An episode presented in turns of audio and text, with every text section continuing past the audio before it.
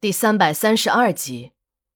说句心里话，我对这种高度传染性的尸体也很害怕。毕竟生命只有一次，谁也不想自己找死啊！要是真的被传染上了，就是封你个烈士，那又能怎么样？但小童怎么说也是我的同门师弟，要是被别的师兄弟知道我这当师姐的不仗义出手，那就真的没法混了。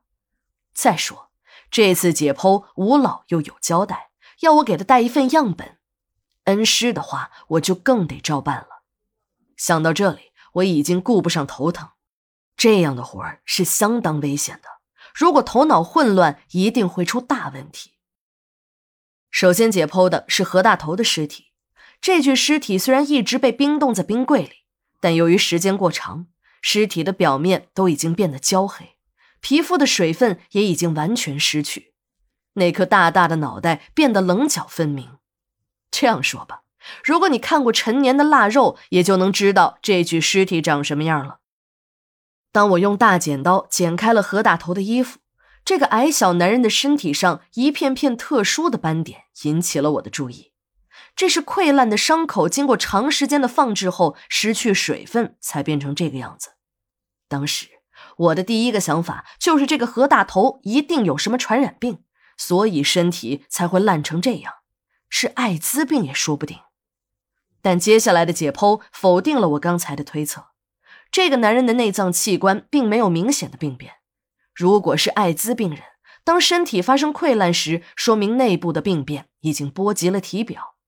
这种病人的胸腔和腹腔早就成了一个细菌的乐园，霉变的斑点随处可见，丛生的霉菌还会长出长长的菌丝。另外两具尸体的胸腔和腹腔也相继被打开。躯体的解剖我一个人完全可以应付，但提到头颅的解剖，我就只有打退堂鼓的份儿了。虽然我并不是不了解头骨的结构。作为一个经过专业训练的法医，并且在殡仪馆工作多年，对于我来说，这些都不是问题。只是我的力气太小，不足以打开坚硬的头盖骨。我也曾经试过，整整两个小时，我才完成颅脑的取样。这种活儿，小童知道我做不来，从来都是自己动手。他的工具呢，也不外乎就是那几样常规的，在急眼的时候，连电锯和斧头都会派上用场。我们这样的小地方条件艰苦，和那些大城市的解剖室根本没法比。我看到过那种自动的切颅机，不到两分钟颅骨便会被打开。但这一切让小童弄起来，便要血肉横飞了。说血肉横飞啊，一点儿也不过分。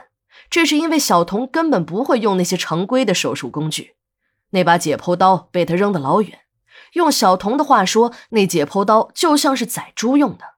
咱们法医说到底也是医生吧？怎么能用那种暴力的东西？其实，小童嘴上这么说，在每一次进行尸检中，也没见他对尸体温柔过，从来都是用钻头、电锯、斧头之类的东西进行暴力破拆。这种解剖的场面是不允许任何外人参观的。虽然法医的工作目的也是为了给死者伸冤，是正义的事情，但这些通向正义的道路上。有些细节过程，如果被家属看到，心情会怎样？可想而知。在我的印象里，一些尸体呢根本没有解剖的必要，死因已经很明显。尤其是医疗事故的尸体，更是反复解剖。到了火化的时候，内脏基本上被掏空了，遗体也已经快成零碎了。死因虽然很明显，但有些无良的医院却利用自己在医学界的影响。在鉴定过程中，在文字上大玩猫腻，直到将家属拖垮，同意他们的调解方案，否则便要无休止的鉴定下去。这两具警察的尸体很新鲜，但身上呢却有很多特异性的尸斑。说是特异性尸斑，是因为这些尸斑形状奇特，分布奇特。这些仅仅分布在腹部的暗红色尸斑量不是很大，都呈现中心放射状。和艾滋病那种溃烂前兆的点状皮肤坏死还是有很大的相似之处的，但等我打开尸体的胸腔和腹腔时，却没有发现任何艾滋病的症状。